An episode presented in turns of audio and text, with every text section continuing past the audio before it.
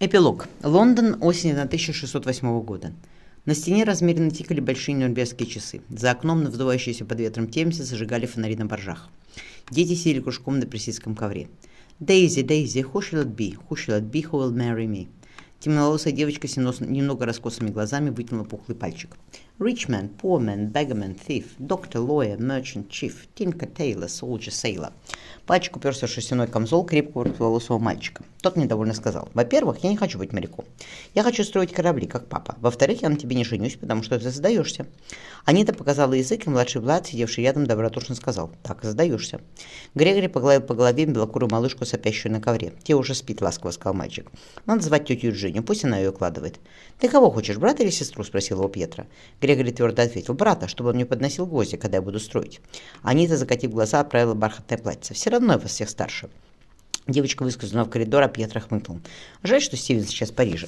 Когда дядя Майкл приезжал с ним весной, она, мальчик кивнул на дверь, хвостом за ним ходила и в рот смотрела. Конечно, мечтательно добавил Пьетро.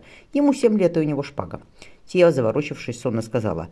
«Мама, хочу маму!» Дверь открылась. Ю Юджиния, шурша шелковой юбкой, подхватила дочь на руки. Женщина поцеловала Грегори в русую макушку.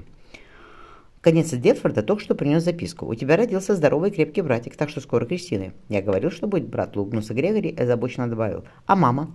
Мама написала, чтобы ты завтра приезжал, потому что она по тебе соскучилась. Юджиния потрепала его по голове.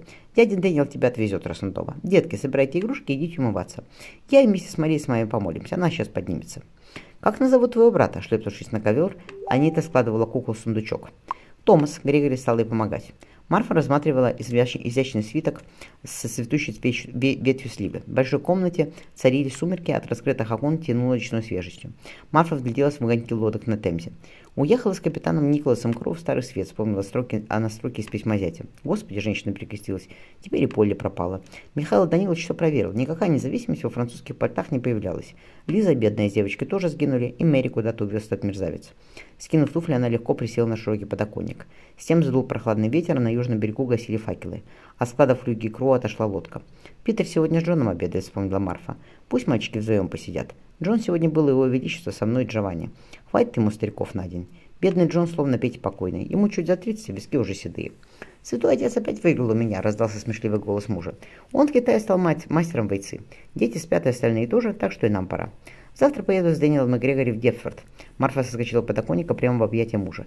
«Посмотрю, как девочка справляется, и отпущу миссис Стэнли. Ей чайки еду носят». Вильям поцеловал локон бронзовых волос. «Томас будет», — рассмеялась Марфа. «Ты говоришь, что мужа моего первого крещения так назвали?» «Потому что он задает много вопросов». Вильям не мог оторваться от ее пахнущей жасмином мягкой щеки. «Когда я уплывал, у него жена на сносях была третьим. Он сказал, что если родится девочка, то ее окрестят Мартой. И у родителей Николаса тоже Марта. Видишь, сколько уже?» Марфа вздохнула. «Пока я не найду наших дочерей, Вильям всех троих не будет мне покоя. Что со Сьюзен Констант?» Адмирал посчитал на пальцах. «Если него не случилось, потому что, море, потому что море есть море, то скоро она должна быть здесь». Взглянув на озабоченное лицо Марты, он добавил, «Пошли. У меня есть бутылка бургундского, я разожгу кальян».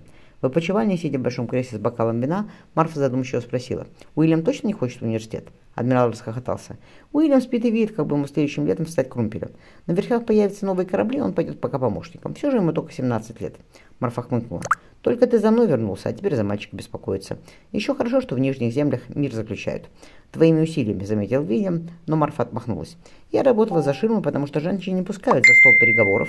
Однако король остался доволен. Марфа указала на большой бриллиант на ее пальце. Мне не хотелось, чтобы наш мальчик там воевал, а ведь он собирался. Ничего, она обняла мужа. Перемирие подписали на 12 лет. К тому времени замок можно отстроить. Вильям поворошил дрова в камине. «Ты выпей. Не сегодня, завтра и брат твой, брат твой приедет, а когда он гостит, то вино рекой льется. Такого бургундского точно не останется». Марфа подперла острый подбородок кулачком. «Интересно, на кого он Марию оставил? Не одну ведь. Хорошо, что завтра в Детфорд еду. Я поговорю с миссис Стэнли». «О чем?» – удивился адмирал. «О том, о сём», – догадочно ответила жена, и Вильям шепнул. «Вы завтра к обеду в Детфорд соберетесь?» «Вот и славно». «Есть захочу». Марфа развязала полы шелкового отороченного соболями халата. «Принесу в постель», — пообещал ей муж. Питер Кроу вытер пальцы льняной салфеткой. «Просто отличные устрицы. Не зря наши отцы в этот подвальчик ходили, и дети тоже ходить будут». Джон попробовал вино. «Твой зять повел меня в Париже в одно новое местечко, где нам подали такую жутку, что я собрался принять французское подданство и стать верным слугой короля Генриха». Он смехнулся. «Называется Ошер Прентье». Принесли еще две дюжины устриц, и Питер поинтересовался, поинтересовался. «А что Констанца? Она пока еще в Амстердаме?» «Да», Джон улыбнулся. «Она поселилась у Кардоза. Мирим отправился на Святую Землю. Хасе весной заканчивает учиться. Они обвенчаются в Иерусалиме и вернутся в Европу. Констанца устроила мастерскую в бывшем кабинете Мирием. В подвальчике было шумно, и Джон, заказав еще бутылку вина, скрыл вздох.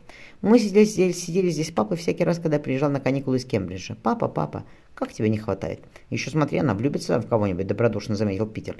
Ей 19 лет, самое время. Может, хмыкнул Джон. Ты сам-то когда женишься? Ведь тебе уже 25. Когда встречу женщину, которую я полюблю и которая полюбит меня. Лазоревые глаза, теп... Лазоревые глаза тепло посмотрели на Джона. Иначе не стоит. Джон вспомнил ее шепот старушки среди бесконечных лесов. А что вас не любили, Паньян, такси ее прошло и более не, вернется, не вернется. Встряхнув головой, он согласится, согласился. Иначе не стоит, да. Питер опустил оловянный бокал на стол. «Мне очень жаль, что все так». Он не закончил, и Джон посмотрел куда-то вдаль. «Когда я вернулся, то твоя матушка меня обняла и сказала, мой муж покойный тоже 30 лет посидел. И я все время думаю, Питер, зачем я разрешил ехать Еве со мной? На мне была надета кольчуга, потому что Теодор без нее не отпустил меня из Москвы, а на Еве ничего. Бедная моя девочка». «Получается, что неплохо зарыли могилу?» – осторожно спросил Питер. «Забросали кое-как, торопились», – Джон махнул рукой. Придя в себя, я выбрался оттуда, на дороге уже никого не было. Но я похоронил как следует, Питер. Ее отпили в церковь в ближней деревне, она лежит на тамошнем кладбище. Я отдал деньги в монастырь, где тебя крестили, так что я буду поминать. Питер налил ему еще вина, и Джон потер лицо руками. «Понимаешь, меня, никто, меня еще никто не любил. Я любил, да не судьба была», — он вздохнул. «Уже и не полюбят, наверное». «Этого ни ты, ни я знать не можем», — ответил ему Питер.